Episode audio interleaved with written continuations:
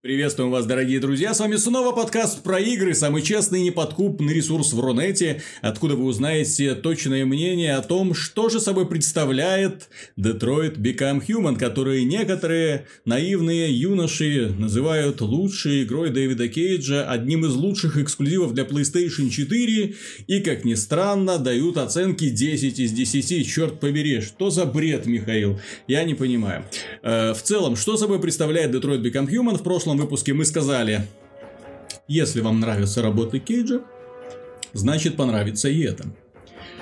Э, мы не спешили раскрывать все секреты, мы не спешили делиться впечатлениями об этой игре, потому что зачем портить людям впечатление, да, то есть потому что Кейдж, да, то есть это уже бренд, более-менее уже люди знакомы с ним, более-менее знают, на что он способен, поэтому, ну, как бы уже ты примерно представляешь о том, что будет, люди играли в Heavy Rain, люди играли Beyond Two Souls, Э, люди, не читая обзоры, кинулись в магазины, чтобы купить Детройт. Некоторые испытывают полнейший восторг при прохождении. А мы же с Михаилом, знаете, сидели так с покерфейсом и смотрели на все это дело. В этом выпуске будет э, обзор обсуждения Detroit Become Human. Больше, знаете, такое с небольшими спойлерами, потому что без спойлеров невозможно, да? Но мы не будем лезть глубоко в дебри, мы а, а обойдемся по, пройдемся по основным, скажем так, тезисам, которые Дэвид Кейдж нам пытается рассказать. И в принципе-то данная игра это всего-навсего борьба э, негров за независимость. Основной посыл – расизм. Андроиды выступают в качестве угнетаемых, которых не считают за людей, которые вот... Действительно, почему андроидов не считают да, за людей? Да, которые страдают где-то глубоко, вот глубоко где-то вот внутри какого-то там микропроцессора, да, ну, слез, слезные железы же им зачем-то вставили, да? Ну, вот, очевидно, проектировщики знали или хотели, по крайней мере, чтобы машины испытывали да. боль. Или По... показывали, они что они испытывают боль. Там говорится, что они чувствуют повреждения. Привет, Т-100 из второй части, по-моему, там была эта фраза. Угу, Ты чувствуешь да, да, боль, да. я ощущаю повреждение. Вот. Ну, там-то робот был. Робот. Вот. А здесь, да. Э, понимаешь, э, сборище эмо-боев. И эмо-герлов. Напомню, что движение эмо уже вышло из моды, да? Но Дэвиду Кейджу нужно же показать свой богатый внутренний мир, полный Дэвиду боли, Кейджу страданий и одиночества. показать переживания, понимаешь? Знаешь, ну, мне, во-первых, Детройт понравился. Больше, чем мне понравился. У меня есть к этой игре претензии, но когда я проходил первое прохождение, мне принесло достаточно много положительных эмоций. Мне игра понравилась. Там великолепно сделана нелинейность, там э, э, очень круто поставлены сцены, очень много. Знаешь, что я скажу? Кейдж гениальный порно-режиссер. Я сейчас попытаюсь объяснить, почему. Смотри, порнофильм. Что тебе там важно? Качество подачи сцены. Да. Именно сцены от начала до финала. Операторская работа. А в зависимости от того, э, какой финал, в зависимости от того, пол участников, их количество, угу. там финал может быть разный. Вот. Тебе важна именно сцена. Вот как, то, как она сделана. И вот сделать сцену крутую Кейдж умеет. У него это получается великолепно.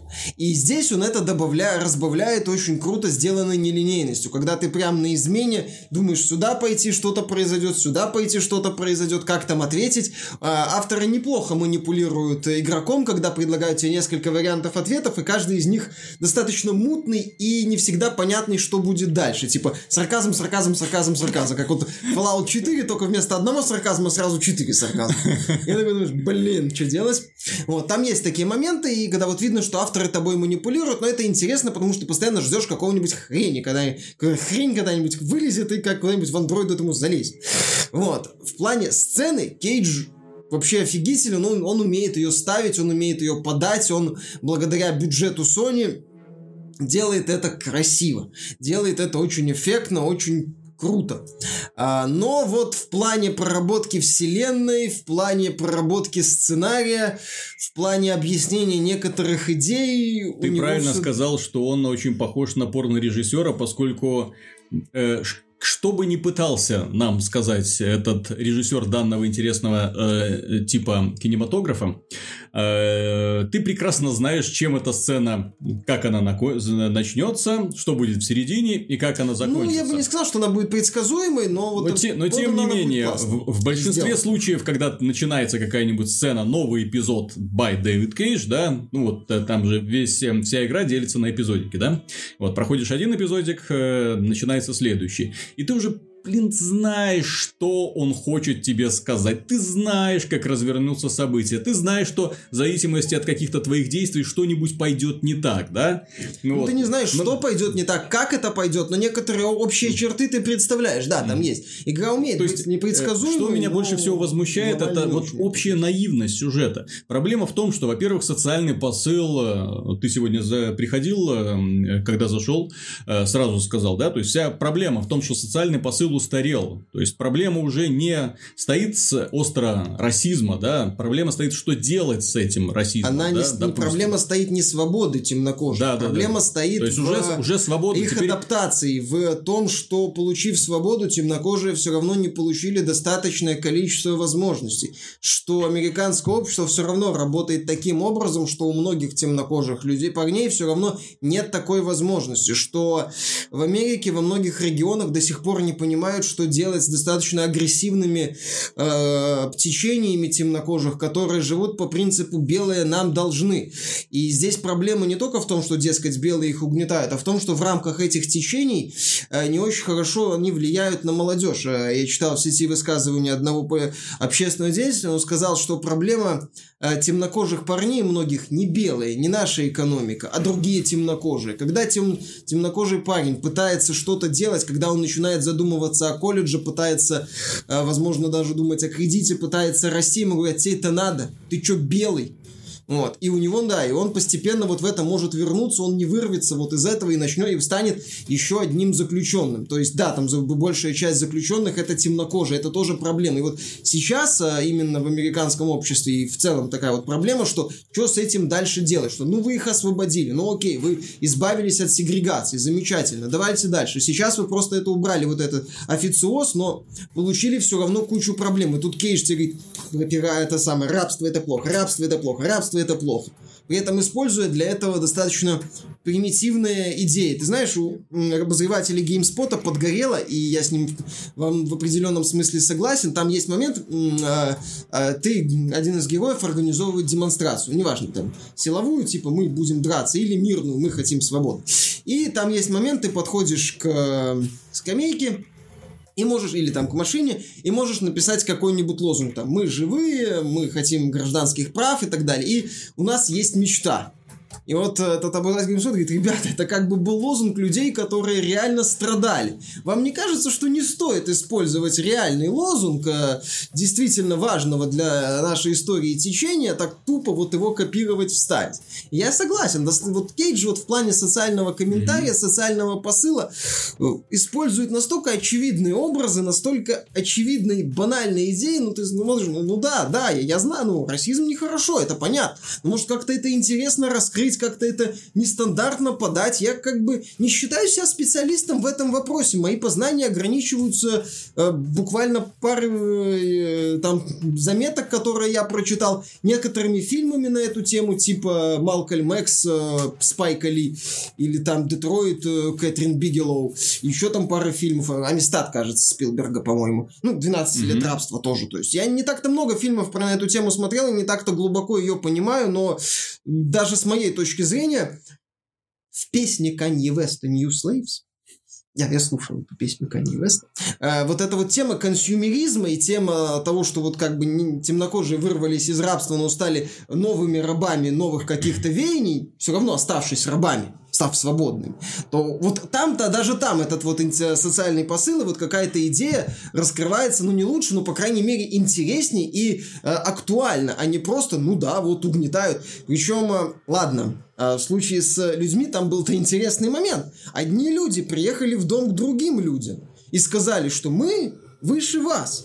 Вас, э, там же, по-моему, даже в религии была тема, что темнокожих создали для того, чтобы они служили белым, что это, дескать, божественный промысел. И сказали, вот промысел великого существа, сущ всего сущего, чтобы вы нам служили. В случае с андроидами их создали. Их создали с нуля люди. Просто Более того, сделали. запрограммировали. И вот когда я играл в Детройт, меня не покидало ощущение, что он пытается заставить, ну, Кейдж пытается заставить меня сопереживать машине, которая запрограммирована действовать в конкретной ситуации таким вот образом. То есть, например, когда андроид улыбается девочке, да, для того, чтобы ее успокоить. Это желание андроида было? Или это была запрограммированная установка при виде ребенка улыбнуться? И вот у меня было слишком много таких вопросов, поэтому я совсем не въехал. Я не испытывал ни малейшего сочувствия, поскольку, ну, э, согласитесь, э, что такое искусственный интеллект, да, якобы, который пытается имитировать человеческий, что за ним стоит и что стоит за человеческим и искусственным интеллектом и за его эмоциями. То есть, робот, он, я тут советую очень сильно почитать книгу Пелевина iFAC 10, где он четко объясняет, что такое искусственный интеллект, да, то есть, свойственный ему то есть у меня, говорит, заготовлено, то есть я не понимаю, что я говорю, у меня заготовлено там уже 100 вариантов ответов э, в зависимости от того, какую реакцию я от вас там э, хочу получить. Там у, у него в романе очень четко описано, что искусственный интеллект, который кажется самым человечным эм, героем этой книги, на самом деле нифига не понимает, нифига не умеет, он просто действует в рамках заданной программы. И это четко описано, вообще идеально. Вот. И то же самое здесь. То есть, точнее, не то же самое здесь, а здесь нам показаны андроиды, которые хнычут, которые это изображают эмоции, и ты думаешь, блин, вот вас запрограммировали так, или это на самом деле вы? Вот этот порог он нам не показал. Он нам не показал, почему андроиды чувствуют, что в них такого. И в этом плане, почему гениален фильм э, «Бегущая по лезвию бритвы». Старый, не новый, старый. Почему в нем есть вот этот вот философский надрыв, почему он так зацепил людей? Потому что там все гораздо глубже. Там же не андроиды, там репликанты. Там, ну, это копии. Так в том-то и это не дело. совсем, это не роботы, это, собственно, была фишка, что это люди 2.0. Ну так в том-то и дело, что Кейджу нужно было объяснить, почему эти роботы чувствуют. Даже если бы он их Понимаешь, объяснил, это вот все равно бы мое Понимаешь, в мнение не бегущем, работало. в бегущем по лезвию нам объяснили почему. Потому что они полные копии людей. Понимаешь, в чем еще проблема, мое мнение, Детройта для меня лично, что несмотря даже если бы Дэта Кейдж объяснил это, если он это объяснил, эм, это не очень уже работает, потому что он изначально создает достаточно э, такую своеобразную вселенную с большим количеством допущений. И ты либо соглашаешься с этими допущениями, что, например, э, робот э, домохозяин, он собирает мусор и выносит его в мусорку. В моем представлении, пускай андроид домохозяин должен съедать этот мусор, выкакивать э, стержень с объединенным ураном и вставлять его в генератор, на котором этот весь дом и работает. Понимаешь, то есть они просто выносить мусор или там включать плиту. У него в руке должен, он должен быть рука превращаться в какую-нибудь газовую горелку или там, не знаю, э, То есть, кухонный да, то есть, комбайн, и как- он должен это все делать. Когда подходишь с точки зрения логики к вселенной Кейджа и начинаешь так думать, блин, а зачем такие роботы в принципе нужны? Зачем андроиды в принципе нужны? В этом от- ответов нету. Человек, вот целенаправленно бомж, ну не бомж, да, у него дом был, но безработный, который сидит на пособии, психованный, да, поехал, купил андроида, который выполняет функцию уборщицы в доме. Ну, чтобы заботиться о дочке. Я подозреваю, что Android все-таки не самая дешевая машинка, там которая дешевая, есть. понимаешь, Ну, там есть система кредитов, там типа этот Киберлайф выдает так, что, по сути, э, андроиды Мгм. превратили что-то типа как сейчас iPhone, что люди покупают в кредит iPhone, а у них там дома э, срач э, времен Брежнева. Ну, окей, хорошо, ладно, согласен, это еще как-то можно представить, но, э, понимаешь, если ты хоть как-то начинаешь лезть вот в эту вселенную, пытаться в ней разобраться, и, как я писал в обзоре, даже те ответы, которые предлагают, меня лично не всегда удовлетворяли, далеко не всегда удовлетворяли по той причине, что когда я начал лезть, ну, после первого прохождения уже, мне, ну, вселенная начала постепенно разъезжаться, потому что я получал, э, как мне казалось, не очень ну, адекватное объяснение, типа, андроидов, ну хорошо, придумали андроидов, но вот теперь вот вы используете человекоподобного андроида в качестве грузчика. мгм. Ну, как-то я не то чтобы щи- выдающийся специалист в, рабо- в, так сказать, работе с роботами, но мне кажется, что если инженеру ставят э, хотя и заканчивал по специальности робототехника, э, ставят задачу сделать робота-погрузчик, он вряд ли согласится на андроида. Это будет робот-погрузчик, в общем-то. Специализированный робот-погрузчик. С соответствующими манипуляторами и соответствующего внешнего вида. И вот это вот, вот это вот одно, второе, третье цепляется. Почему там, например, роботов нету какого-то глобального выключателя? Почему роботы, похожи, да, слишком эмоциональные? Во-первых, почему эти роботы, которые, ну, меня больше всего напрягает, что в этой игре э, робот, который, ну, условно совершил преступление, да, и которого разыскивают, его разыскивают как человека. То есть, как будто в нем нет никакого там GPS-трекера. Есть э, там GPS-трекер, ну, этот момент объясняется, почему они не могут найти вот да, этих да, да, да, да, объяснение в стиле Кейджа. Ну, да, потому что, нет, там э, один персонаж, по крайней мере, бросает фразу, ну, тут немного проспорили, ладно, уже, что э, у этих вот э, девиантов, э, дивергентов, а, вот это вот эти GPS-отслеживатели, они почему-то отключаются. Да-да-да. Вот, почему-то, да, ну, отключаются. Ну, объяснение в стиле Кейджа. Ну, возможно, есть еще и более глубокое объяснение даже там на эту тему есть э, измышления, есть доработки. Я же говорю, в плане объяснений там на самом деле все очень хорошо. Вопрос в том, что эти объяснения не очень хорошо работают. Изначально, например, если, очевидно, давай параллель проведем, как и многие уже проводили, по поводу людей, машин, недавно игра была Nier Automata. Угу. Если ты изначально создаешь шизанутую вселенную, то многие объяснения, придуманные тобой, там будут работать. Например, если Йоко Тара предложил бы объяснение, почему 2A горничная, э, сработало бы процентов 90 объяснений. Потому что там изначально придурочная вселенная. То есть, например, если я там захочу создать мир, где живут человекоподобные люди с пенисом на лбу, и я скажу недалекое будущее, 2025 год – у всех людей вырос пенис на лбу. И я придумаю объ... при... вот такое вот объяснение, почему он вырос. И почему все нормально. И вот ты согласись, что эта вселенная не очень будет работать. Вот, вот есть 2025 год. У всех людей на Земле пенисы на лбу. И там начну какую-нибудь драму строить. Вот не очень будет работать. Согласен? А вот если, например, я скажу, ладно, вот живут человекоподобная раса на планете 9 из далекого космоса, и у них пенисы на лбу. Все, вопросов не будет. То есть, если ты создаешь какую-то реалистичную надстройку, если ты пытаешься под реализм, ну так делай либо проще, либо уж как-то более-менее продумывая, а не делай. Здесь одно допущение, здесь второе, третье, четвертое, пятое, шестое.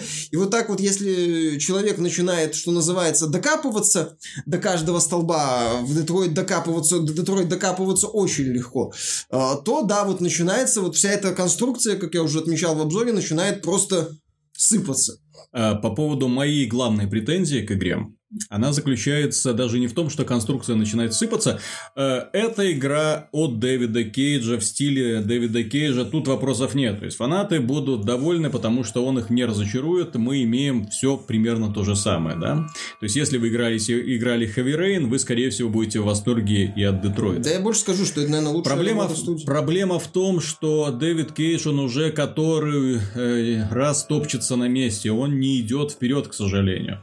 Вот за это время э, в этом же году к его несчастью, к его большому несчастью, вышла игра Way Out, которая с гораздо меньшим бюджетом. Э, создатели, которые, ну, практически э, в партнерстве с Electronic Arts выпустили игру на всех платформах, но тем не менее было очевидно, что, ну, вот кое-как они все это дело доделывали и больше работали на энтузиазме, да, то есть не имея крепкой спины крупного издателя, в отличие от Дэвида Кейджа, да.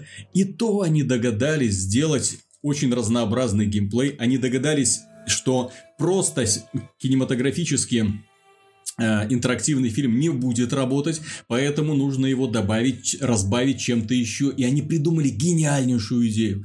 A Way Out игра, интерактивный фильм, который вы проходите параллельно в компании с другим живым человеком. Одновременно играет два э, индивидуума и простенькие мини-игры, которые вы должны выполнять вдвоем начинают работать. То есть они не утомляют. Когда вы, например, подходите к очередной какой-то операции, которую нужно обязательно вдвоем, обязательно или синхронно, или последовательно выполнять, это начинает э, не просто бодрить, это так просто начинаешь локтем там пихать. Ну давай уже, блин, должно получиться.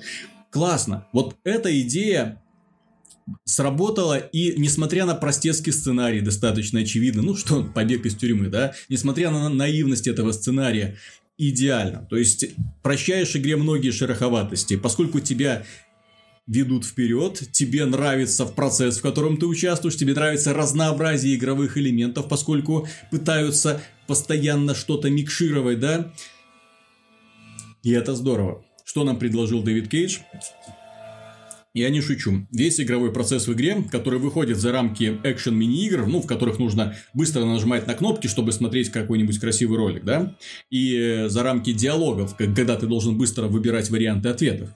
Весь игровой процесс сводится к рутине. Ты смотришь активные объекты на локации, подходишь к ним, активируешь. Подходишь к ним, активируешь. Подходишь к ним, активируешь. Ё-моё. Честно, я вот когда играл первый час, стрим есть, э, я играл первый час, я поверить не мог, сколько человека часов было потрачено на создание этой херни. Простите за выражение. Вот Дэвид Кейдж, это, знаешь, это неэффективный менеджер. То есть, это чувак, который, так, нам нужно максимально продлить игровой процесс. Нет, вот. нам нужно сделать аккуратное вступление. Аккуратное Но, вступление. Дэвид, у нас там не раскрываются персонажи, там ничего не происходит. Я, короче, придумал. Андроид входит в дом и начинает прибираться. Он подходит к стойке, сметает мусор в мусорную корзину. Он подходит к другому столу, сметает мусор в мусорную корзину. Он подходит в еще одно место, собирает бутылки в мусорную корзину. Потом он достает мусорные мешки, выносит их в отбор. Это же так увлекательно. Блин, 15 минут на эту фигню отводится. Ничего.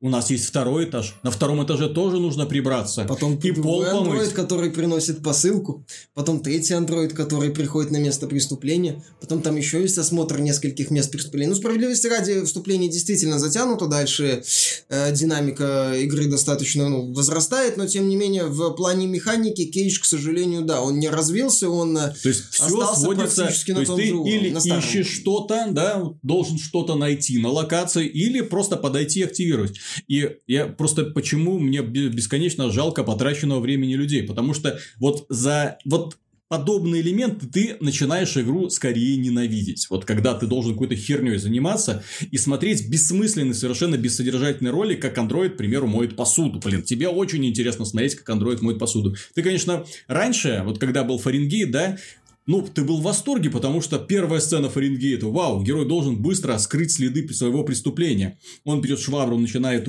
ну, кстати, убирать там, следы. Там есть аналогичная сцена в одной из веток. Ну, я имею в виду, что тогда где ты на время. ни в одной игре ты так не работал, чтобы скрыть следы от преступления, понимаешь? Тогда это был шок, тогда это было ничего себе. Нет, ну, здесь э, сцены вот. на время а тоже работают. А здесь нет, я не говорю, что это плохо, я говорю о том, что э, тогда это был шок, потому что ты такого нигде не видел. Здесь ну, блин, тебя уже интерактивность и то, что виртуальный объект взаимодействует с другими виртуальными объектами почти как в кино, ну, уже не возбуждает. Ну, то в паре это, моментов, это, да. Это, в принципе, уже есть везде. Я когда проходил... Тебе хочется уже больше ну, смысла, более Нет, осмысленного я бы сказал, происходящего. Что хочется чуть больше лаконичности и чуть больше как-то, ну, не то чтобы более интересной постановки, а не просто дерни стик, нажми пару клавиш или там на высокой сложности потряси джойстиком. Понимаешь, у меня было в паре моментов, вот Стерлинг э, замечал, я, я этот момент тоже заметил, когда ты останавливаешься в процессе мини-игры, ну вот это нажми две кнопки, персонажи замирают, как куклы. Вот. Это у меня пару моментов было, и меня это забавляло. И в целом многие сцены и многие моменты там можно было сделать чуть лаконичнее, чуть быстрее, чуть так вот ускорить процесс. Все равно эта игра в основном про разговоры, про переходы от одной сцены к другой и про ощущение постоянного напряжения. Когда появляется вот геймплей, так называемый, механика в э, Детройте, он скорее подбешивает, чем э, э, развлекает. Потому что ты понимаешь, что тебе надо будет сделать несколько простейших действий. Я же говорю, механика работает только в случаях, когда надо что-то вот быстро прям сделать. Это круто. Там у меня было пара моментов, где прям реально напрягаться приходилось, и прям в напряжении весь сидел, так думаю, так, так, так, вот это сделать, вот это сделать, а успеваю, успеваю, все хорошо, все отлично, интересно. Вот это было интересно. А в большинстве других случаев, ну, вот это вот нажми, дерни, вот эта вот попытка себя вовлечь, это уже не работает. А в этом вопросе, я считаю, Кейджу бы тоже стоило куда-нибудь двинуться, хотя бы просто от этого отказаться, хотя бы просто как-то необычно поставить вот этот вот, э, вот эти вот моменты, как я вспоминал, например, Эдгара Райта, который умеет вот так динамичную рутину ставить, вот у него такие вот рутинные моменты, он как-то их так, ну, быстро на перемотке как будто проматывает и разные кадры делает. Здесь это тоже можно было сделать, тем более многие сцены там не имеют развилок, не имеют каких-то важных моментов. Вот без этой рутины можно было бы обойтись, игра бы стала чуть быстрее, возможно, чуть короче, но с учетом того, что она типа хочет быть э, многогранной, э, почему бы и нет? Опять же, там на пару часов ее сократить, она бы не, не перешла, мое мнение, какой-то психологический барьер, чтобы можно было сказать слишком короткой. Нет, она бы стала наоборот чуть увлекательнее. Наличие таких быстрых переходов и, возможно, какая-то нестандартная постановка э, каких-то рутинных моментов бы значительно улучшила общее восприятие от игры, тем более во время последующих прохождений. Потому что я провел в игре в общей сложности часов 35, э, посмотрев многие развилки, мне было интересно, ну, с профессиональной, скорее, точки зрения, потому что если я бы так просто один раз прошел, получил бы массу эмоций, которые мне действительно положительные, не очень, которые мне доставил Детройт, и закрыл бы вопрос. Ну, мне было интересно посмотреть многие развилки, и под конец я уже сидел вот так. Так, сейчас мы вот этот опять диалог надо послушать, а потом посмотреть какую-то развилку. Еще мне не очень понравилась идея с показ демонстрацией блок-схемы после каждой главы во время первого прохождения. У нас э, пользователь Foxhound очень правильно заметил, что э, если бы ее не было, то твое воображение, которое, ну, я думаю, у многих может быть сильнее даже, чем э, авторское видение, э, тебе бы оно рисовало сумасшедшие картины. Даже если бы потом ты разочаровался. Но я не вижу ни одной более-менее вменяемой причины, почему блок-схемы надо показывать во время первого прохождения. Их надо было показывать При том, после что ты первого их, ты прохождения. их не можешь сразу переиграть. То есть, я не понимал, э, в принципе, вот этой механики. Окей, мы проходили демку, в демке, ну, имеется в виду, которая выходила в PlayStation 100, да, то есть в демке нам показали вот эту схему, э, варианты развития событий, людям было интересно испытывать игру на прочность, пробовать одно, второе, третье, да, и я думал, что это является частью демки. Ну, показать, э, То есть, вариативность показать игры. вариативность, но, блин, они эту схему пихали в каждую главу, даже линейную главу, в которой есть только один выход. Или там пара развилок, ну и пара таких И, и которая просто показывает, все ли ты активировал на этом долбанном уровне, Да. всю ли ты посуду помыл и мусор весь убрал. Не, на все ли ты точки интереса посмотрел? Да, вот Мгм. это тоже мне не очень пон- понятно было. Даже после первого прохождения было если, бы круто е- это да, увидеть. то есть, если вы хотите игру на платину, что называется, э, наиграть, Да. э, то придется вот выполнять столько колоссально тупой рутинной работы, что просто пипец. Вот я не знаю, зачем это было. Ну, я же говорю, э, что касается, вот я, давай, э, свое заключительное слово, и ты свое заключительное слово, да? По поводу данной игры. Я, честно говоря, был э, возмущен. Я был возмущен э, тем, что Кейдж, э, имея такие огромные средства, имея огромный бюджет, имея поддержку государства французского, там у них, оказывается, какие-то отдельные еще выплаты идут э, разработчикам игр, имея все это в очередной раз просто механически э, делал опять набор экшен мини-игр, все это в промежутках заполняя э, удручающей рутиной. Понятно, что сейчас игра смотрится очень достойно, но опять же, э, если раньше мы хотели видеть игры-фильмы, мы хотели, чтобы они были похожи на фильмы, ну и как э, герои взаимодействуют с этим, да? Интерактив. Да, интерактив, да. То сейчас Кейдж, он просто показывает, что его игры уже которые пытаются быть одновременно фильмами, они обладают таким невероятным количеством игровых условностей, которым даже отдельные боевики уже от него отходят, вот от подобного уровня интерактивности, и больше подходят к живому взаимодействию с окружающим миром. Здесь можно вспомнить серию Uncharted, Last of Us, God of War, именно где герой чувствуется, то есть э, он чувствуется живым э, объектом в этом вот мире. То есть, там сте, руку на стену, так, например, положит, да, проходит вот так вот сквозь толпу и так далее. То есть, он как бы э, без всяких вот отдельных вот интерактивных сценок, он сам по себе ведет себя адекватно в этом вот окружении и реагирует на него. Вот. И не, при этом не обязан убирать мусор и мыть посуду, да. Но если обязан, то, возможно, это как-то будет неплохо сделано. Ну, вот. А здесь, к сожалению, э, весь игровой процесс, он не пошел дальше. Более того, многие авторы, которые пытаются работать в похожем ключе, мы здесь имеем и симуляторы хождения, мы имеем здесь и попытки Telltale рассказывать свои истории, они все видят, да, там, что концепция пробуксовывает, нужно предлагать что-то новое, нужно идти немножко по другому пути. Telltale, я в стриме об этом говорил, люди там спрашивали, ну, а что ты думаешь про игры Telltale? Когда я там ругался по поводу всей этой рутины, ну, вот, я говорю, игра Telltale бы уже закончилась к тому времени, пока ну, я вот тут... К тому времени, но первый эпизод бы уже закончился, и где-то пять И- развилок ты бы посмотрел. Да. Они бы ни к чему, не- наверное, не привели, но... Но я бы получил бы искреннее получил удовольствие от процесса, э, да. эмоцию. да. Это было бы очень динамично, весело, интересно, с яркими Telltale персонажами. делает визуальные новеллы, она не делает интерактивные фильмы, в Ну, отличие от что касается Way Out, эта игра подарила мне огромное...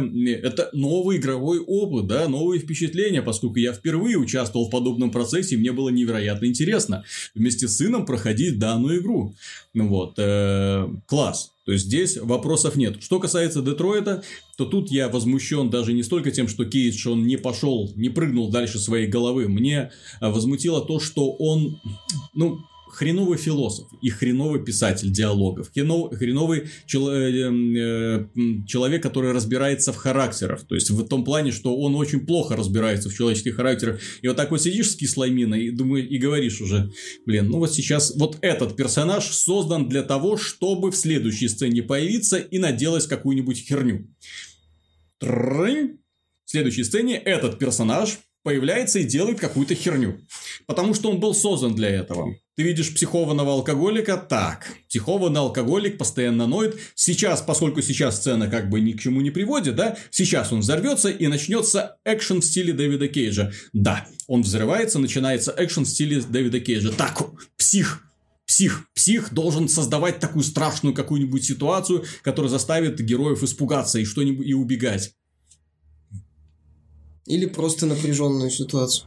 Блин, где сюрпризы, где хоть что? Почему вот попытка рассказать, опять же, напомнить людям про там неравенство, да, там социальные там какие-то конфликты, э, почему все это в итоге выливается в банальнейший тупорылый пересказ голодных игр? Ну, не пересказ, но там есть одна сцена в одной из веток. Не, ее не обязательно, не факт, что вы увидите, но там есть одна сцена, То есть уровень, которая мне очень напомнила уровень одну сцену из подросткового романчика, наивного подросткового романчика.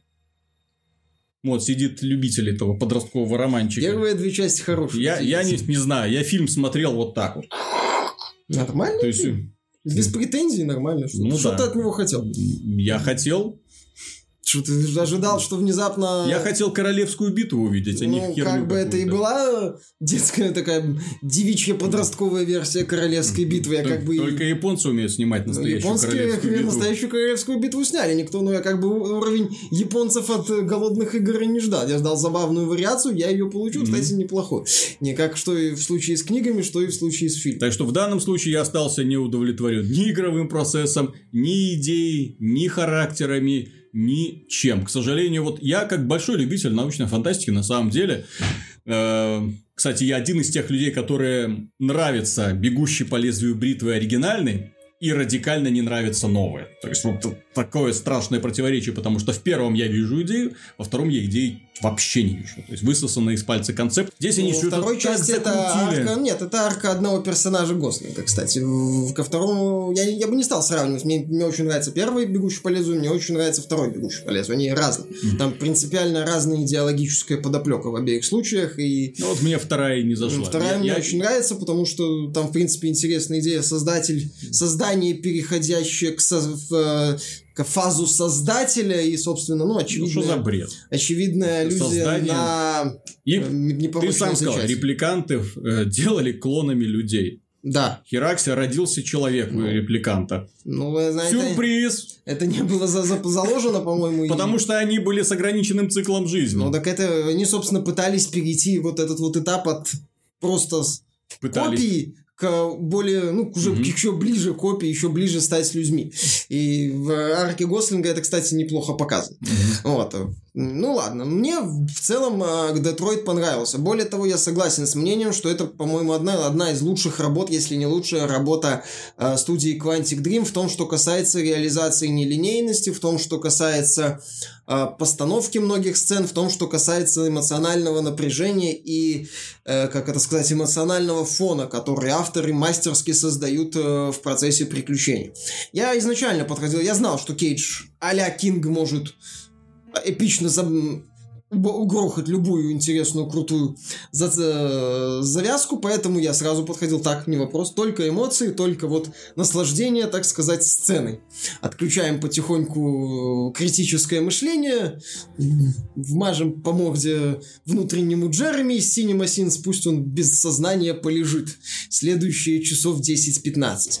И я вот с таким настроением Детройт проходил. И в таком подходе он мне понравился. Я же говорю, авторы значительно а, вывели на принципиально для себя новый уровень реализацию нелинейности. Это было очень круто, очень интересно было смотреть, как развиваются разные сцены. Очень интересно было следить за тремя главными героями. Очень интересно было следить за тем, как развиваются события, как они накручиваются в одной линии сюжетной, во второй, в третьей.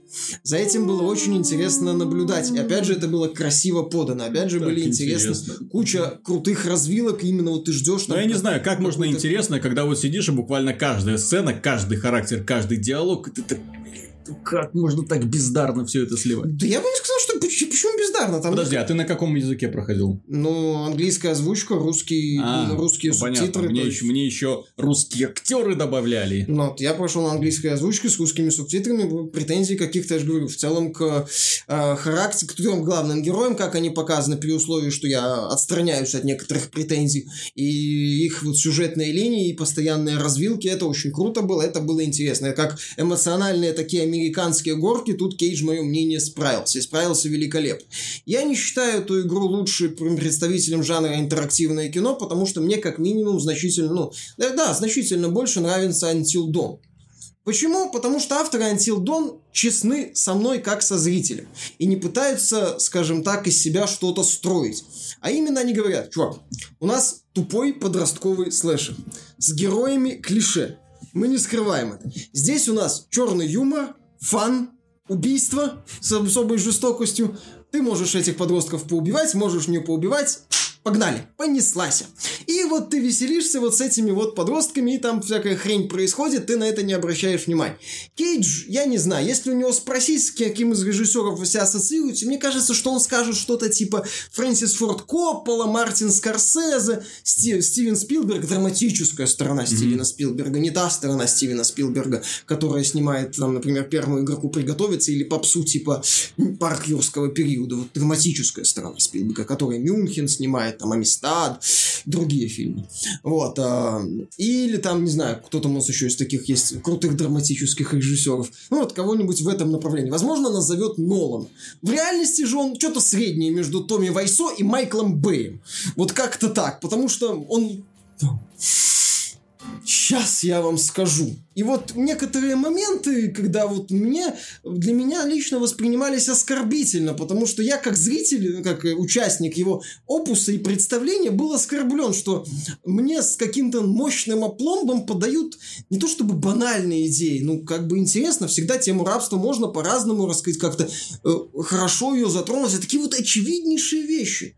Окей, причем вот буквально мне их вот вдалбливают. Рабство плохо. Да, рабство плохо, отлично.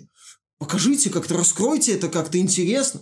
Опять же, с нестандартной точки зрения, что у вас андроиды, а не люди. Они просто люди равно андроиды, но эти вот андроиды, э, точнее, вот эти вот люди, они не люди, а вот эти люди, они люди. Понеслась. И чё? То есть, ну, вот если глубоко копать, если абстрагироваться от эмоциональной части, то Детройт рухнет, потому что он пытается быть слишком серьезным и слишком таким вот возвышенным, и мне кажется, у него это не получается. И когда произведение заявляет себя как что-то больше, и у него не получается как что-то больше, это меня лично раздражает, меня это разочаровывает. Ну что, 10 из 10? Нет, не 10 из 10 ни разу, но угу. это хорошее приключение для фанатов Кейджа однозначно, это хорошее приключение для любителей, собственно, интерактивных приключений. Аналогов все равно нету. Until Dawn уже давно вышел и, собственно, немного другой. И а, Telltale не о том. Telltale это новелла. Не совсем интерактив. Там интерактив достаточно своеобразный и очень ограниченный. Поэтому а как прокомментировать тогда тот факт, что в Британии в 4 раза хуже продается, чем Rain?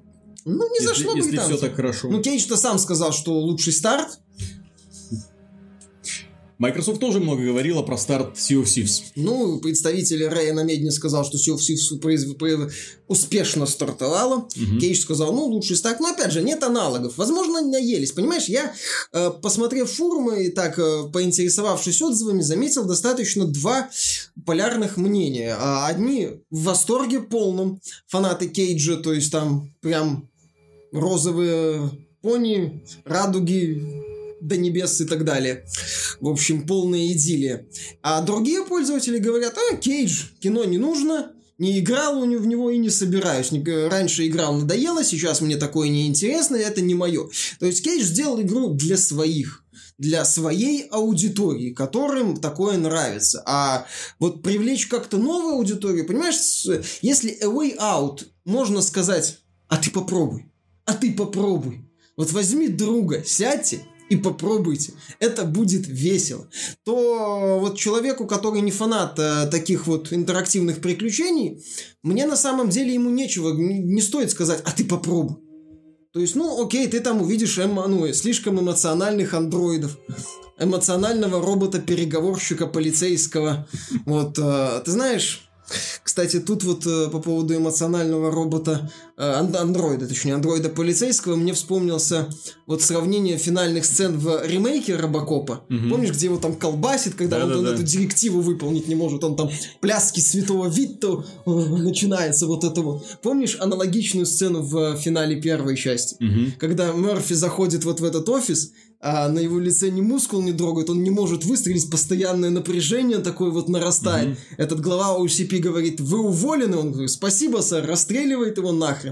Потом уходит, он говорит, отлично стреляешь, как тебя зовут, сынок? Он Мерфи и слегка улыбается. И вот один, одна мини-эмоция mm-hmm. на лице Робокопа и как вот было круто. А там вот, вот у Кейджа немного, вот мне кажется, он перешел вот в сторону ремейка Робокопа, вот с, с излишними какими-то эмоциями, когда иногда можно было бы немного и по-другому сделать. И, ну, опять же, э, если копать, то будет все не очень хорошо. Поэтому это вот у нас эмоциональная игра. Ладно, там спорно сравнивать. Можно сравнить например, режиссером Заком Снайдером, который великолепно умеет сделать каждую сцену. Момент. Это режиссер момента. Э, в сети есть очень интересный разбор э, творчества Снайдера, и там э, ютубер один говорит, что Снайдер ставит момент выше цельности повествования.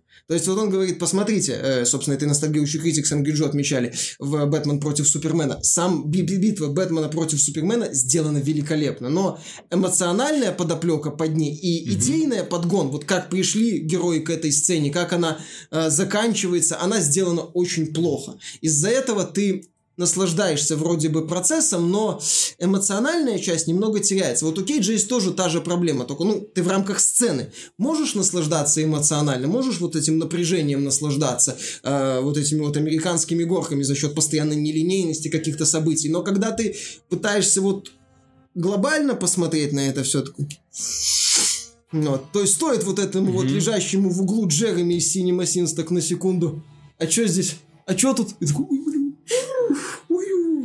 ой, а почему так, а почему так? А то есть это вот так вот, потому что так, ой, блин, ой, блин.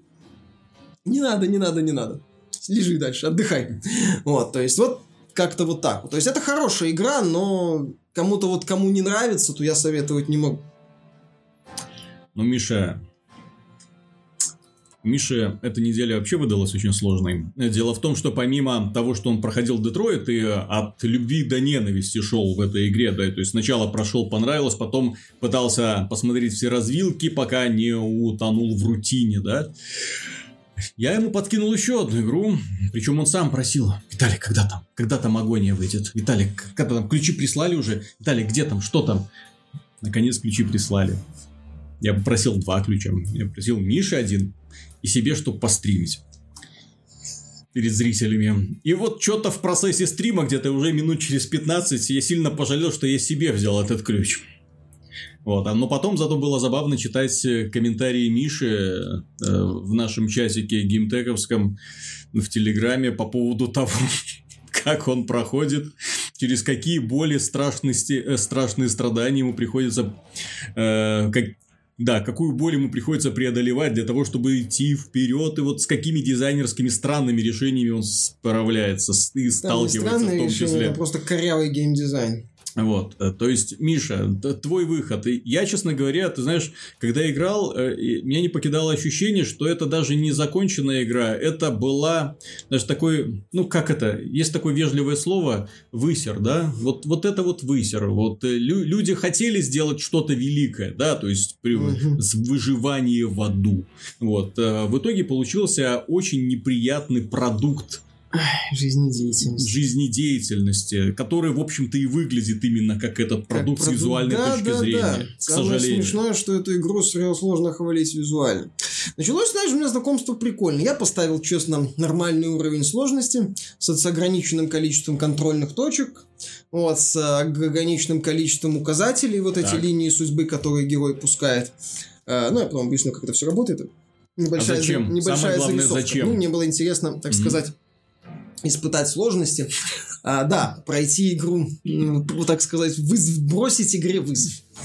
Вот, я начал играть, Я, дошел... я- я- маленькое предисловие. То есть, почему мы вообще ждали эту игру? Игра, которая создавалась ветеранами польской игровой индустрии, среди которых были люди, которые работали над Division и Ведьмаком в том числе, да, то есть ожидалось, что ребята хотя бы умеют руками, они хотя бы что-то понимают. И плюс э, очень неплохо выглядело, ну, на скриншотах, по крайней мере, да. Ну, ролики... плюс и- сиськи. Ролики и красивые картинки были И отсутствие многообещающие. цензуры. Многообещающие. Тоже мы И, думали, типа, неспроста Не ж это отсутствие все. цензуры, а попытка выжать максимум из рейтинга М или 18 плюс в Европе. Ну вот, начал я играть, значит. А дошел до момента практически в начале, где надо собрать три черепа и установить их в определенной точке. А там на нормале, если ты умираешь три раза на одной контрольной точке, тебя отбрасывает к предыдущей контрольной точке. Ну вот, я собрал, ты, ну, два черепа, собрал третий, шел уже э, его, ну, к, к точке, так сказать, выдачи черепа, ну, череп, куда я должен вставить этот череп, и меня убил монстр, который там бегает. Там ты играешь за такого слабенького человечка, ну, точнее, ты душ- душа, которая может вселяться в э, вот этих вот мучеников, которых монстры убивают практически с одного удара, а если ты не убежал и не спрятался. Вот, меня убили, я три раза, я отбросился к предыдущей контрольной точке, думаю, ладно, не гордый, пошел заново. А дохожу до того момента, а, указатель мне показывает, вот здесь есть череп. Я подхожу, черепа нет. Думаю, ладно, может он остался в той точке, здесь прогресс не сбрасывается. Ну, сбрасывается только то место, что ты прошел, но сам прогресс, то есть то, что ты сделал, остается. Окей, думаю, даже хорошо, даже лучше. Мгм. Отлично. А, подхожу к той двери, где эти черепы. Там нет черепов. Мгм. Я пропылесосил этот лабиринтик раза три. Нет черепов. Ни одного. Отлично. Я думаю, ладно, начну уровень с самого начала. Начинаю уровень с самого начала. То же самое. Нет черепов. Я думаю, идите вы лесом. Ставлю изи. Если мне такой, ладно, у меня такое в начале появилось, если у меня такое в середине появится, я не выживу. А, ну, чтобы были бесконечные контрольные точки, черт с ним, и бесконечные линии судьбы. Это такая штука, которую герой посылает, чтобы указала ему путь. А, на нормальной сложности ты должен искать статуэтки. Ну и ладно, пошел уже на легкой сложности, потому что, ну, как-то перспективы нарваться на такой баг э, мне не очень нравились, поскольку я так понимаю, что если сбрасывается контрольная точка, то прогресс может не восстановиться. К черту это все. Ну, это пошел, думаю, ладно, на легком, может быть, будет легче. Как же я, блин, ошибался. Это игра... Это уровень подвала Steam Direct. А, ролики знаешь, ролики дешевый матч 3, 3 в ряд. Вот это, это все классные игры на самом деле. Это в этой игре просто нерабочая механика. Она просто сломана. Стелс убитый. Гамма какая-то дебильная. Темнота постоянная. Ты не понимаешь, что ты видишь, почему здесь темно. Берешь вроде факел, тебя тут же замечают. То есть его надо вроде выкинуть. А, стелс не работает. А, что еще? Герой постоянно цепляется за какие-то объекты объекты, при этом темно, ты не все видишь, идешь, остановился. Подпрыгнул, пытаешься прыгнуть там, сюда дернуться, сюда дернуться, герой стоит. Пытаешься дальше вперед идти. Нет, это невидимая стена, оказывается. Или ты там есть какой-то узкий проход, ты вроде в него пройти не можешь. Иногда активируется, что ты пролазишь типа мимо прохода, иногда не активируется. То есть не, э, геймдизайнеры так придумали, что нет. И ты вот вся игра, это, ну не вся игра, значительная часть игры, это вот ты прячешься от монстров, пытаясь найти проход, пытаясь найти какую-то вещь или пытаясь найти вот этот глиф знак, чтобы нарисовать его на двери, и дверь открылась. Это основные задания в этой игре. И все. Ну, не все, там еще есть пару элементов, но не принципиально. Я о них в обзоре подробно расскажу. А, и, и вот основная, это основная твоя часть, такой вот а, охота за пикселем, ну не за пикселем, за ну, вот этим вот глифом, или попытка найти э, проход. А, вот этот вот указатель не всегда работает корректно, или он указывает тебе путь к двери, которая закрыта, и не указывает... Не, а, не всего... объясняет то, где тебе найти ключ к этой двери. Меня больше всего бесило, что там, когда ты находишь статуэтки, я играл на нормальной сложности сразу, да, то есть конечное число подсказок было. И ты вот активируешь подсказку, которая должна тебе привести к этому самому черепу, чтобы ты его взял а эта подсказка в стену уходит и, и устремляется к этому черепу. Ты такой, блядь, что это? Почему она не идет, вот не указывает мне маршрут, по которому я должен пройти, а уходит в стену? Как я должен был догадаться, что она вот находится где-то там? Даже вот как мне теперь понять, как туда идти в этом сраном лабиринте, простите? А он типа сраный, поскольку он выглядит как, не знаю, там, ну, это кишка как какая-то. Кусок... Понимаешь, игра выглядит, извините за выражение, как говно во многих составляющих, потому что это просто, она темная, какие-то странные коридоры из какого-то странного нагромождения. Вот у нас на, на практике хрени. нас водили в кабинет проктолога и показывали, как оно выглядит, да, то есть зонд вставляется, да, и что, вот, вот теперь смотрим на экранчик. И вот мы на экранчике видели примерно то же Агония... самое, что Агония представляет, только не было вот этих вот сисястых демонов. Все. А, кстати, сисястых демонов там не так-то много, и их внешний вид не то чтобы сильно оригинальный, как и Сукуба, как и всех остальных. Угу. А, что еще? Ладно, думаю, ну, пройду, ну ладно, может она небольшая. Хрен там был. Компания на, на, на легкой сложности, повторяю, поскольку я боялся багов. Я поначалу на легкой не потому, что я боялся сложности, потому что я боялся баг такой словить в середине игры. Мне все-таки хотелось дойти до финала. Вот. И ты понимаешь, что там час, второй, третий, четвертый, пятый проходит, ты уже второй уровень прошел, третий уровень прошел. В игре куча внезапных смертей, куча моментов, когда ты не понимаешь, что делать, не понимаешь, что дальше идти, где вот этой вот, в этом переплетении полутемных лабиринтов что-то найти, что тебе вообще надо найти, что игра от тебя хочет, куда тебе подойти нужно, почему тебя там монстры все время убивают, почему ты вроде должен пройти в один проход, и монстр между, ну, этот проход постоянно патрулируют, не давая тебе даже про прошмыгнуть хоть как-нибудь. Ты вроде должен найти факел, чтобы его отвлечь. Ты его отвлекаешь, но он бросаешь факел недалеко от него, но он не реагирует на этот факел, продолжает вот так вот ходить возле этого прохода. Тебе приходится умереть, перезагрузиться, чтобы в следующий раз в надежде монстра не ходил возле этого прохода. А на нормале количество респавна ограничено, там же чекпоинт. Ну, я же сказал, сказал. Умираешь раз, да, ты-ты закончил. Три чекпоинта, три раза ты чекпоинт сгорает. Угу. Тебя отбрасывает еще дальше, и ты должен вернуться к этому контрольной точке, чтобы ее заново активировать. Я же говорю, при этом ты вернешь... Главное, за... Зачем это вы такая идея? Потому что это хоррор выживания. Это хоррор выживания. Ну это, какой это хоррор? Это, это не... Там, да, там, это, это там ты не боишься. Там ты ничего Нет, не боишься. Ну, ты бои, понимаешь, ты боишься. Ты боишься, что, тебе, что ты застрянешь где-нибудь. Ты боишься, что когда тебя убьют, ты вы, вылетишь э, в образе духа, ну, тело убивали, mm-hmm. вылетает эта душа, и ты можешь найти другое тело, чтобы не возвращаться к контрольной точке. Ты летишь, и тут из какой-то хрен знает откуда, из другого конца вот этого лимба а, на тебя налетает осьминог, и убивает. Ты вообще не понимаешь, что это было. Или ты идешь, и внезапно на тебя что-то падает. Потому что ну, ты ничего не видишь, у тебя нету факела, например, или ты не нашел факел, или ты его выбросил, потому что ты боишься, что тебя заметят с этим факелом. Вот. Там есть моменты в стиле а, классических платформеров, когда, знаешь, на каждом платформере был ледяной уровень, где герой mm-hmm. скользил. Mm-hmm. Там тоже есть ледяной уровень, и герой скользит по этой поверхности. И там надо аккуратно иногда пройти мимо монстров, которые тебя убивают, естественно, с одного удара. Э, ну, или там пара, пара ударов. И ты вот скользишь между ними, вот так вот пытаешься лавировать, как кусок известно чего на льду. Вот, и да, иногда там некоторых подсказок сложно найти. Иногда ты просто бег... пылесосишь небольшую аренку, чтобы найти нужный глиф. Вот, и дальше пройти. Не, ну а знаешь тебе... еще какой элемент геймдизайна меня развлекал? Записки. Записки в аду! В этом аду есть записки. Ты их находишь, чтобы найти сюжет. Ну, не сюжет, а в смысле э, подсказки. И в игре 7 концовок. 7 концовок, Карл! Мне одной хватило, спасибо, я не буду больше туда проходить. Там еще есть два дополнительных режима, один за Сукуба надо посмотреть. Вот, но... Но, блин, это какой-то капец. Это, я же говорю, там есть постановочные сцены с, ди... с э, анимацией двух дерьмодемонов каких-то. Моменты, когда ты не понимаешь, куда идти, ты постоянно умираешь, что-то происходит.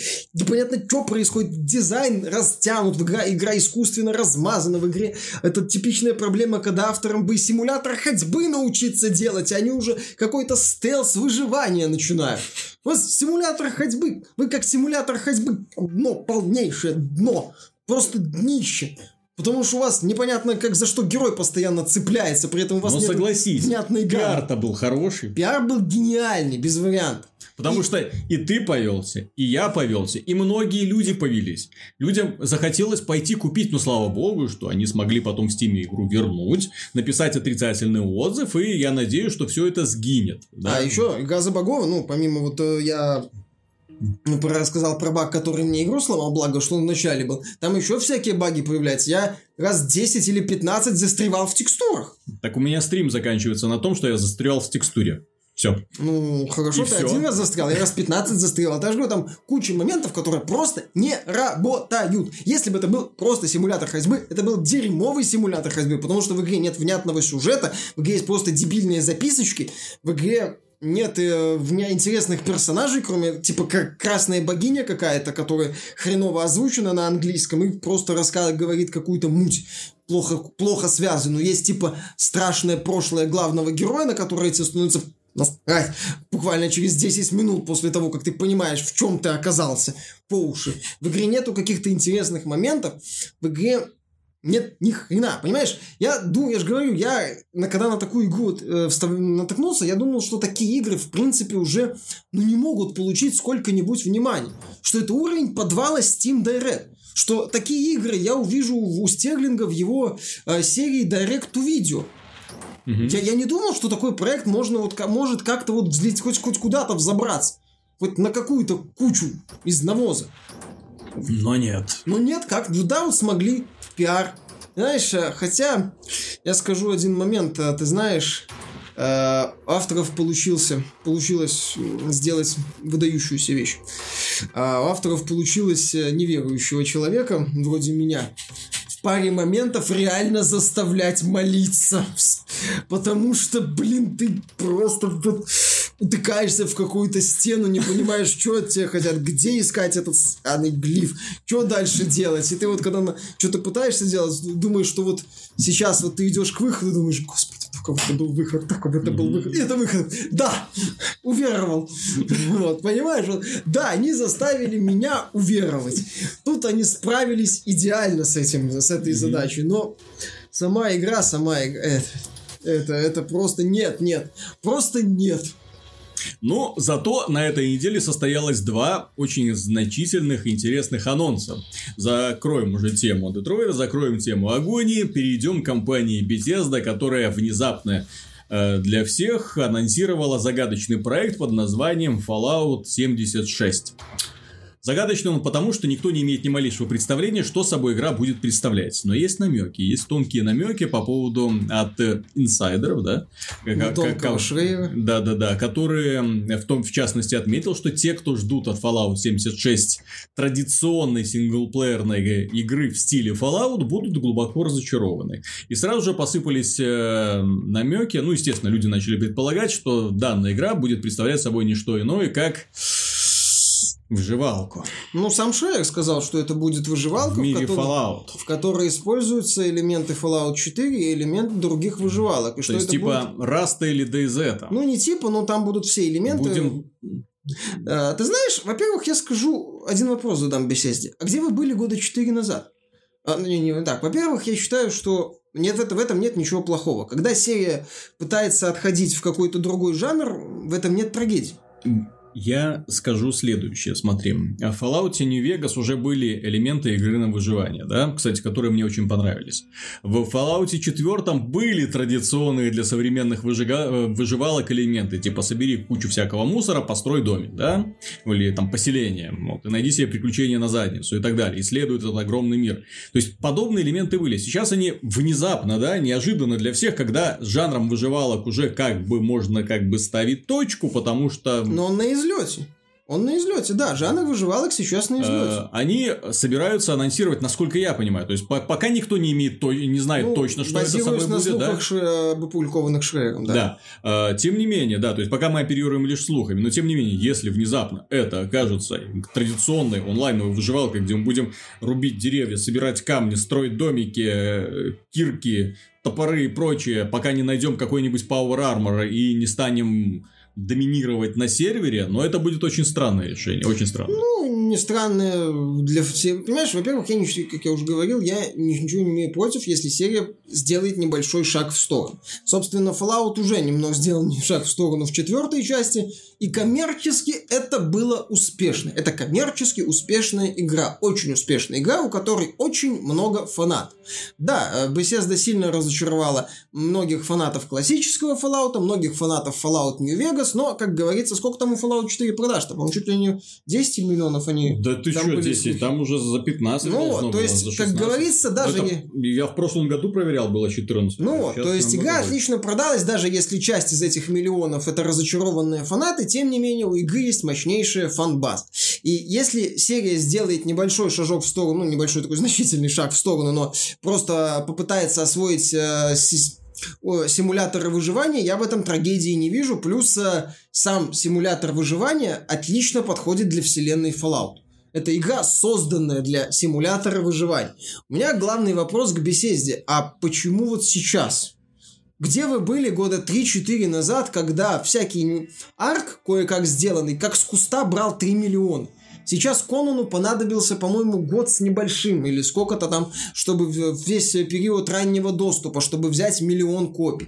Сейчас выживалки уже отходят на второй план. Сейчас на первый план выходят э, королевские битвы. И а Fallout, выживалка в стиле Fallout, она будет популярной, я в этом не сомневаюсь, она найдет свою аудиторию. Фанаты классических Fallout будут гореть, но, что называется, не для них это все и делается. И просто вопрос, насколько она будет популярна. Если она, если Bethesda просто хочет сделать для себя еще одну мини-доилку в стиле TES Online, то, опять же, я не вижу в этом ничего плохого. Пусть делает. Мне какая разница? Ну, не поиграю, другие поиграют, получат удовольствие. А, Просто мне кажется, что Bethesda немножко упустила момент и немножко, Немножко. запоздала. Так, ну, немножко это да, года на три, как мне кажется, минимум на два.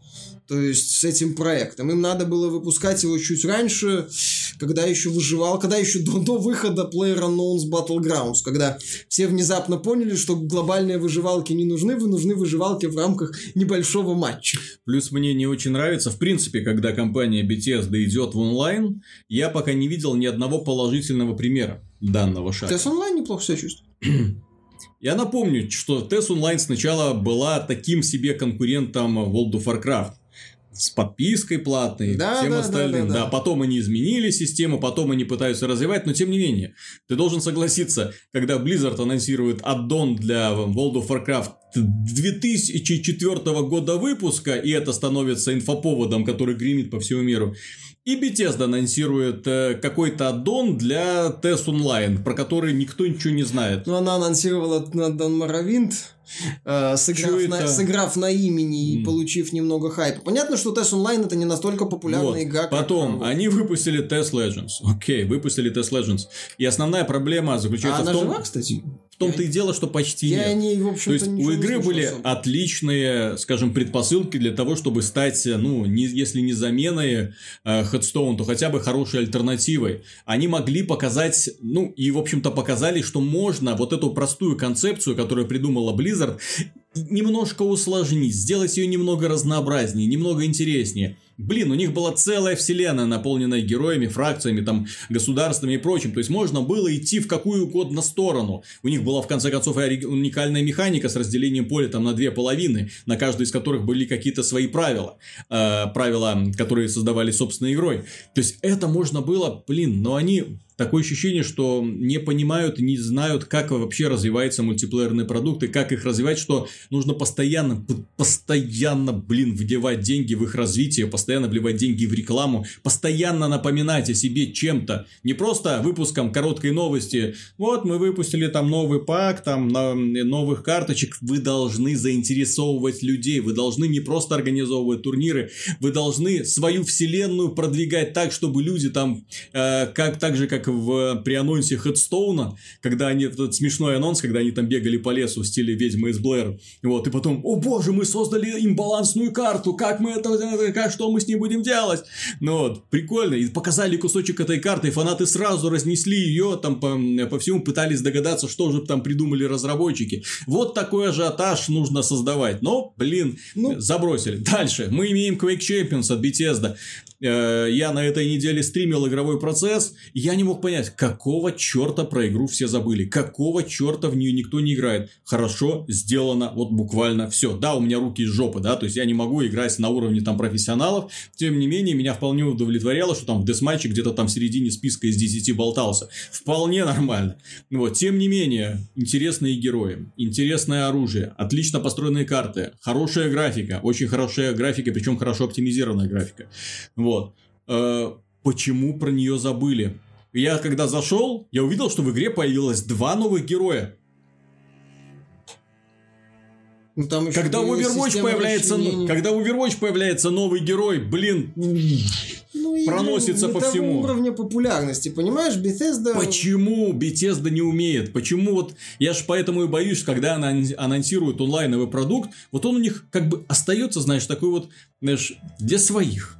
И вот дальше вот для своих вот оно и не выходит никак, потому что вот донести это мировому сообществу у них не получается. У них есть прекрасные сингловые игры, спасибо им за это Ну, большое. для своих, опять Да. многие из них. Но, ну, слава богу, своих у них там миллионы, да. Но опять же, когда они начинают какой-нибудь мультиплеерный проект, я уже предвижу, что если TES 76 будет именно таким, это будет поначалу хайп. Fallout. Люди, Fallout, да, э, Fallout 76, люди зайдут, люди посмотрят, ну, так, почешут репу, может, там прокачаются до какого-то уровня, если там будут уровни, и забьют, потому что везде есть альтернативы, причем, я не Ну, знаю. Я вот с тобой соглашусь, что у Bethesda нету, не умеет она э, быстро развивать свои игры, именно быстро все латать, э, пытаться как-то привлекать новую аудиторию снова и снова, чтобы хотя бы если не э, увлечь большую, ну не привлечь огромное количество людей, то как минимум э, накачать так сказать, приобщившимися пользователями, как это, например, любит делать Ubisoft.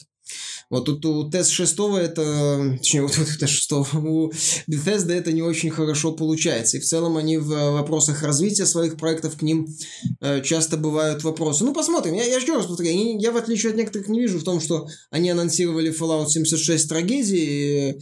Я считаю, что не так-то плохо, что серия попытается при- предложить какой-то представителя нового жанра. Э, Мне обидно, да, что это не новый Fallout от Obsidian. Я тоже хочу получить новый Fallout от Obsidian. Я тоже хочу- хочу получить новый Тест 6, но у Bethesda, судя по всему, немного другие планы.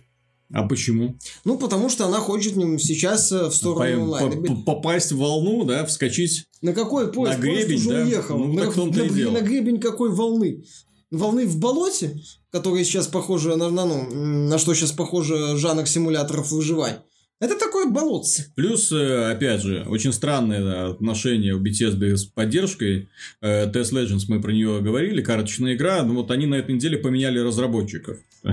Разрабатывала одна компания, сейчас переходит в руки другой компании. Что это напоминает всем нам? Да, это примерно та же самая ситуация, как была с Killer Instinct от Microsoft, который тоже не взлетел. Думали, что в, в концепции условно-бесплатной игры это пойдет э, файтинг, оказалось, что не совсем. И разработчик один ушел, пришел другой разработчик, э, и в итоге что-то там доделали, что-то переделали. Кто про этот Killer Instinct сейчас знает, слышал, играет, в принципе. Ну, у Bethesda не получается пока онлайн-блокбастера. И, кстати, мне кажется, что с Fallout они, возможно, попытаются это сделать, э, если они сделают не просто симулятор выживания, а именно ролевую игру-симулятор mm-hmm. выживания. Пускай ролевую игру в своем стиле, с, с, не, с не, не очень большим количеством выдающихся миссий. Тем не менее, если это взлетит, то в Bethesda будет лучше. Возможно, она будет чуть больше денег вкладывать в свои одиночные проекты, а может и меньше. Почувствует, так сказать, вкус. Но то, что что вот ты прав, что у Bethesda сейчас нет онлайн-блокбастера, и Bethesda все равно хочет сделать себе онлайн-блокбастер. Проект, который будет им приносить много стабильного дохода. Это, естественно, всем компаниям, Bethesda здесь не исключение, это нормально. Я не вижу тут какого-то какой-то трагедии, хотя... Понимаешь, э- если бы я видел хоть один положительный пример, я бы сказал, окей, Bethesda, давай. Но я пока не вижу. Ну, посмотрим. Может, это будет первым положительным примером. Понимаешь, Bethesda такой издатель, который постоянно себя ищет. Они вот пытались э, на сингл давить, не очень получилось, потому что налажались временем выхода. Сейчас будут э, давить э, на, как минимум, на песочницу в Rage 2 и на онлайн в Fallout 76. Возможно, представят что-то еще, посмотрим. Mm-hmm. Э, на конец года, я надеюсь, Bethesda ничего в этом году выпускать не будет, не надо. Она, нет у него уровня, ну, есть 6, но он вряд ли появится, это уже, по-моему, очевидно, поскольку Fallout и Test они вряд ли будут выпускать в угу. недалекое друг от друга время, а Bethesda ранними анонсами не страдает в последнее время. Угу. А, поэтому посмотрим, если Fallout 76 станет новым хитом онлайна от Bethesda, это будет интересно. Если не станет, то не станет. Помимо компании Bethesda, компания Ubisoft внезапно сделала анонс, ну так, очень своеобразно, прислала брелочки с изображением э, спартанского, очевидно, какого-то воителя, ну, шлема вот этого их э, фирменного э, древнегреческого. И, в общем-то, оказалось, что да, в разработке находится Assassin's Creed Odyssey, прям как Super Mario Odyssey, да, имя которое еще еще помнят люди, Миша сегодня как раз играл и говорил, блин, эта игра, игру называют казуальной, все пытался какой-то момент пройти. Да, очень сложно, очень интересная игра про то, как Супер Марио путешествует по различным зонам, выполняет квестики, ну и вот теперь к нему присоединится, я так понимаю, отряд убийц. Супер Марио это я всегда догадывался, что этот водопроводчик что-то скрывает. То есть теперь за, за, вслед за ним выдвигаются а, то, то есть, отряд спар... этих нет, самых это, спарта... а, спартанских ассасин, киллеров. Ассасин будет прыгать просто на противников со словами Here we go! А Гумба, да, и Гумбы будут ассасинами, и, соответственно, Боузер это главный, глава ассасин. Да. Что это будет за игра? Какому историческому событию она будет посвящаться, непонятно. Ну, да. что там а, в тизере, который они опубликовали, один воин пинал другого со скалы в стиле This is Sparta. This is Sparta. Да, ну, возможно, ну, будет посвящено 300 спартанцам. Хрен его знает. То есть мы будем два дня стоять в узком ущелье да. и, и бить мочи... по кнопку. Короче, бить, это будет бить, династия, бить а, это будет династия Warriors. Вот. Mm-hmm. Это будет клон династии Warriors только с одной ареной mm-hmm. в этом вот фермопильском проходе. Не, ну, с, с одной стороны, прикольно, э, поскольку сама концепция Assassin's Creed Origins показала, что им неплохо удается создавать игры в подобных временных периодах. Да, в итоге все сваливается в рутину, но э, разработчики совершенствуются, и есть надежда, что знаешь, они покажут нам нечто большее. Э, они покажут нам, мне кажется, типичный быстрый сиквел от Ubisoft. Вот мне не хотелось бы. Вот в том-то и дело. Я очень надеялся, что когда они взяли перерыв на два года э, с Origins, я думал, что все-таки Assassin's Creed будет выходить чуть реже, что Assassin's Creed будет выходить э, хотя, ну, раз в два года именно. То есть они будут, и каждая есть новая часть, это будет новая часть с чем-то таким вот шагом вперед, с каким-то развитием в одних составляющих с изменением в других, с попыткой переосмыслить треть. А здесь, ну да, мы получим, судя по всему, Assassin's Creed Origins 2. Вот э, Ubisoft э, выдохнула вроде, получилось все. Так, отлично, отлично перезапустили, сериалем, сериалем, сериалем, сериалем, сериалем. Замечательно. Опять, то есть, э, судя по финансовому отчету, она выпустит Assassin's Creed до, до 31 марта 2019 года. То есть в финансовом отчете Ubisoft говорила, что планирует выпустить до 31 марта 3 а продукта The Crew 2 а, продукт, допустим, э, The Division, который, скорее всего, будет в начале следующего года, и Assassin's Creed Odyssey. Mm-hmm. Теперь это третий проект, который они анонсировали. Я почти уверен, что это проект на этот вот финансовый год, процентов на 90. Сильно удивлюсь, если это будет какой-то другой проект. А, возможно, он выйдет в марте следующего года, хотя под Division вряд ли. Возможно, в ноябре этого года Ubisoft рискнет пободаться так слегка с э, Red Dead Redemption 2. Но если они выйдут действительно через год, меня это немного расстроит, потому что я уверен, что да, это, возможно, будет хорошая игра. Мне очень нравится Assassin's Creed Origins. Там реально есть крутые интересные квесты, там не самая плохая боевая система, там очень интересно исследовать Древний Египет. И если будет исследовать также интересно Древнюю Грецию, будет хорошо. Просто э, тот факт, что мы, скорее всего, если игра выходит в этом году или в начале следующего, то мы получим быстрый сиквел. Мне бы этого не хотелось. Все-таки Origins показал, что Ubisoft умеет развиваться, умеет идти вперед в, правиль... ну, в правильном смысле, пере... переделывая что-то, переосмысливая, а не просто ну, тем более... Конвейер типичный. Бог войны ушел из Древней Греции. Пора новому богу войны появиться, влиться, Ассасином. что называется, в состав, да. Ассасином Ассасина. Ну, посмотрим. А, помимо этого, ну, игра планируется к выходу в 2019 финансовом году. В этом финансовом году. Ну, то есть в этом финансовом году, да? да. Ну, то есть, да. Так, так, так что, так что, ну, посмотрим, что из этого получится. Э, ну, тут создатели PUBG на этой неделе отжигали по полной программе. Ну, во-первых, Брэндон Грин сказал, что он искренне переживает э, за свою будущую игру, поскольку к ней будут завышенные Следующий. ожидания. Ну, следующую игру, да. Поскольку к ней будут завышенные ожидания после PUBG. После, после PUBG. Вот. Э, все будут ждать не меньше, не менее крутого продукта, и вот он очень боится представлять, ну, пока, конечно, все силы сконцентрированы на ПАК, но тем не менее.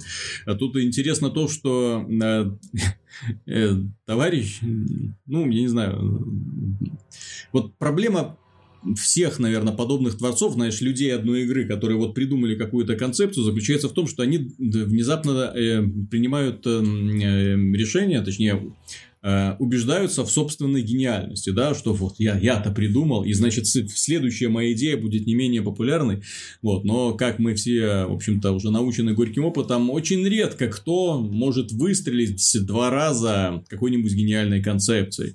Вот. Ну, ночь понял, вот, продал ночь, Майнкрафт, ночь, да, купил особняк и ушел отдыхать. Майнкрафт сделал и ушел быстренько, да, пока, пока еще был на волне успеха. Вот, создатели Доты, да, тоже, один ушел в одну компанию, компании, другой в другую. И оба сделали еще по одной доте. Ну, вот, имеется в виду League of Legends и Dota 2. Вот, э, ну, папка тут понятно. Эпики, которые... Э, давайте скопируем хоть что-нибудь, что там у нас популярное. О, королевские битвы ну, какие-то. Просто скопировали, а в лидеры выбили. Да, и, ну и в, в итоге, да, взяли, сделали. Вот, ну, ну, Брэндон Грин не факт, когда займется своей игрой, непонятно, что он еще будет. Он сам честно признался, что не знает, что из себя будет представлять эта игра. И но, пусть... но он уже боится. Ага, пусть он PUBG доделает сначала. Вот в том-то и дело. Со своими что компания, наконец-то представители компании PUBG Corporation представ... Э, осознали, что все-таки техническое исполнение игры не дотягивает до стандарта, да, да что ладно. нужно ее каким-то образом допиливать, доделывать. No ну, shit. а чтобы облегчить этот процесс, а, они начали судиться с Epic Games. Не, судиться с Epic Games, э, с, с корейским подразделением Epic Games они начали еще в январе этого года. Ну, понятно, а... что все это сделано для того, чтобы Epic Games им помогла с оптимизацией игры? Или все-таки суд, э, точнее, иск связан с тем, что слишком э, Fortnite похоже на PUBG, и поэтому да. заимствует слишком много идей? А у PUBG э, так оригинальный, прям оригинальная игра? Что, что оригинального в PUBG? То, что это реализация э, давно э, известной идеи. Оригинал, у PUBG ровно одна оригинальная идея. Это идея выпустить режим Королевская битва не как дополнение к продукту, да, а как, а как самостоятельную игру. Это их единственная оригинальная идея. Все. С точки зрения механики и с точки зрения нарушения авторских прав, как мне, как авторы из PUB Corporation, юристы из PUB Corporation пытаются это все представить, это, извините, полная фигня. Потому что если мы уберем вот этот момент, я задаю вопрос. Что у папка оригинального, кроме идеи выпустить самостоятельную игру в жанре королевская битва? Что? Арт? Внешний вид, Нет. как мы обсуждали? Mm-hmm. Идея королевской битвы? где-то там Понимаешь, из миров смеется Самая большая проблема, я ж почему э, тут еще акцентировал внимание на техническом состоянии игры, проблема-то заключается в том, что у нас э, ну, имеется в виду Pub Corporation, да, есть продукт, который, техническое исполнение которого требует консультантов со стороны, желательно со стороны создателей этого самого движка, которые бы могли подсказать, что улучшить. Epic Games в Fortnite уже довели движ... Э, сетевой код до идеального практически состояния.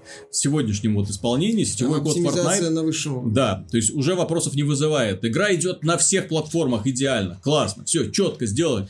Вот вам вместо того, чтобы судиться, вам нужно засунуть свою ЧСВ в задницу и с поклоном идти и сказать, ребята, помогите, мы не справляемся, у нас все в жопе. Ну, вот, дайте каких-нибудь специалистов, дайте какой-нибудь намек, мы, пожалуйста, мы заплатим, мы все это, ну, пожалуйста, сделайте. Почему наша игра тормозит, бляха, при такой вот графике? Почему у нас сетевой код ужасен, блин, до сих пор ничего не можем с этим сделать? Вроде все уже убрали, что только можно, да, там, из спавна вещей на карте, все равно, блин, лагает. Даже елки-палки. Ну вот и с читерами-то справиться не можем. Да помогите, вот что вы придумали такого, почему в вашей игре-то читеров так, да если есть, то, не знаю, там приходится их искать с лупой. Ну вот, а у нас там каждый чуть ли не второй, да ёшкин Понимаешь, как правильно заметил Стерлинг, все равно PUBG это все равно одна из самых успешных и продаваемых игр. Да, вас обошел Fortnite, но, блин, вы все равно на стабильно втором месте. Вы как бы лучше развиваетесь, вы лучше предлагаете, мы уже это неоднократно говорили, но и здесь то же самое можно повторить. Вы бы лучше свой проект развивали, а не пытались бессмысленно бодаться с другими студиями. Fortnite выглядит в 10 раз оригинальнее, чем PUBG. Начиная от арта и заканчивая идеей строительства, которой нету в PUBG. И которой не было в других королевских битвах. Вот. То есть вы вместо того, чтобы бодаться в судах с компанией, которая предоставляет вам движок и которая при желании может начать вам ставить серьезные палки в колеса, что вы взвоите, и у вас и так проблемы на техническом уровне. Нет, вы с ними начинаете судиться, с китайскими клонами начинаете судиться. Дальше, что вы начнете со всеми судиться, пока у вас э, пользовательские обзоры там до 10% положительных не упадут. Они за последние 30 э, дней упали до 35%. 35% положительных пользовательских отзывов. Ну что это такое? Вы в своей этой условно-бесплатной экономике с э, ящиками и банданами за 500 долларов погрязли. Может как-то задуматься об этом? Может как-то, не знаю, посмотреть на игру? Как-то ее доделать? а не экономика, а не грести деньги с экономики. Я, я лично и... жду, когда придет Black Ops 4 и сраным веником их погонит китайского, с китайского рынка. Ну, ну, в сотрудничестве с Tencent, конечно. То есть, ну, это, это глобальная это операция работать, по уничтожению PUBG будет как сделана. будет работать. Но, но есть у меня такое ощущение, что ой, как плохо придется. Но если PUBG э, не возьмется за ум, они уже взялись за ум, они уже опубликовали заявление, что мы, да, вот как ты заметил, мы знаем, что у нас есть проблемы, и мы будем над ними работать. Да. Вы, вы это заявление должны были опубликовать в прошлом году где-нибудь а не сейчас, когда Fortnite вас уже обогнал, когда вы уже выглядите просто жалко на, ну, в глазах общественности, когда пытаетесь судиться с Epic Games. Э, вы уже превращаетесь в каких-то клоунов, которые вместо того, чтобы делать свою игру со всеми только умеют что ругаться. Ну, молодцы, вы скоро пожинаете плоды начнете в виде уходящей аудитории. И последняя новость этого выпуска, которая, ну, не требует особых комментариев, но просто хочется донести до людей, чтобы люди знали, чтобы общественность начала гудеть по этому поводу и смеяться немножко. Так вот, вы знаете, что есть такая игра Star Citizen. Ну, точнее, нет такой игры Star Citizen, да, но она разрабатывается с 2012... Есть набор модулей Star Citizen. Да, с 2012 года она разрабатывается. И альфа-версия 3.1, кажется. Да, альфа-версия есть в виде отдельного модуля, можно что-то летать, смотреть и так далее. Люди вбрасывают в игру сумасшедшие деньги, там у нее уже бюджет там за почти 186. приближается к 200 миллионам, миллиар, миллионам, господи, миллиардам. Ну, а может, чё? ну, может, уже скоро и до миллиардов а дойдет. Чё, так, да, лет через 30. Ну, вот, так вот, э, приближается уже к 200 миллионам долларов, ну, то есть, такой, понятно, да, проектик э, э, хороший. Не из дешевых. Хороший, да. Ну, условии, что это реальное финансирование. Вот. А, так вот, они придумали новый офигенный способ монетизации. Короче, продают комплекты 117 кораблей, которые продаются за 27 тысяч долларов. Более того, чтобы купить этот комплект, ты должен сначала купить кораблей на тысячу долларов. То есть потратить тысячу долларов, чтобы получить возможность потратить 27 тысяч долларов. Новые высоты. Star Citizen – игра мечты. Я даже не знаю, как это Star Citizen – это не цель, Мгм. это процесс. У настоящего, у настоящего Star Citizen нет цели, только путь. Мгм. Звездный путь в звездную высоту со звездными целями и звездными гражданами, которые готовы тратить на это звездные суммы. Я не знаю, как это комментировать, Я тоже честно. не знаю, как это комментировать. Я рад за людей, которые готовы тратить 27 тысяч долларов на подборку кораблей. Мгм. Я им завидую по-черному, серьезно. Я тоже хочу иметь возможность тратить 27 тысяч долларов на корабли, поэтому дайте мне, пожалуйста, денег. Я честно их потрачу на Star Citizen. Э, Я восхищен Крисом Робертсом и его умением зарабатывать деньги при условии, что это реальное финансирование. Я очень хочу посмотреть на хотя бы Сквадрон 42, что это такое будет. Мне Которые это должны были в интересно. прошлом году выпустить. Ну, они уже отказались от э, конкретной даты Да, выхода. да, да, Теперь да. у них есть только дорожные карты. Они каждую неделю публикуют красивые ролики, где разработчики в течение 30 минут или часа в- тщательно и э, обстоятельно рассказывают о всяких мелких составляющих, которые Прям они как сделали. мы. Прикинь. Дайте нам 186 миллионов долларов. Я буду раз в неделю вам хорошо рассказывать. Я думаю, даже ролики будем делать классные, как у Star Citizen. Вот. Не вопрос. Не факт, что мы что-то сделаем в итоге, но ролики будут красивые. Дорогие друзья, спасибо за внимание. Надеюсь, этот выпуск вам понравился. Обязательно пишите в комментариях, что вы думаете по поводу Fallout. Какой из Fallout вы считаете лучшим, в конце концов, поскольку их уже сменилось сколько. Есть люди, которые даже не знают, что такое первый и второй Fallout. Есть люди, которые не помнят, как мы гневались по поводу Fallout Tactics. Есть люди, которые считают Fallout Shelter образцом для данной серии. Какому лагерю принадлежите вы? Очень интересно. Ну и, конечно же, Star Citizen это да. Это да. Я когда эту новость прочитал, я такой, да, вы, ребята, ну, Молодцы. Молодцы, понимаешь? наглость второе счастье, я не знаю. Конечно, я такие, нет, Виталик, если несут, понимаешь, что, вот как тебе сказать, люди тебе несут деньги, вот ты на стримах сидишь, Да. тебе донатят, вот если тебе задонатят 30 тысяч долларов, вот ты что, вернешь это что ли? Или скажешь, спасибо большое, ребята, дайте еще. Понимаешь, ты же не закончишь со всем этим. Ты продолжишь стримить. Все, все, все, заканчиваем, кстати, да. До скорых встреч, до следующей недели. Обязательно увидимся. Надеюсь, она будет столь же веселой, как и это. А поклонники Детройта, извините, что так получилось.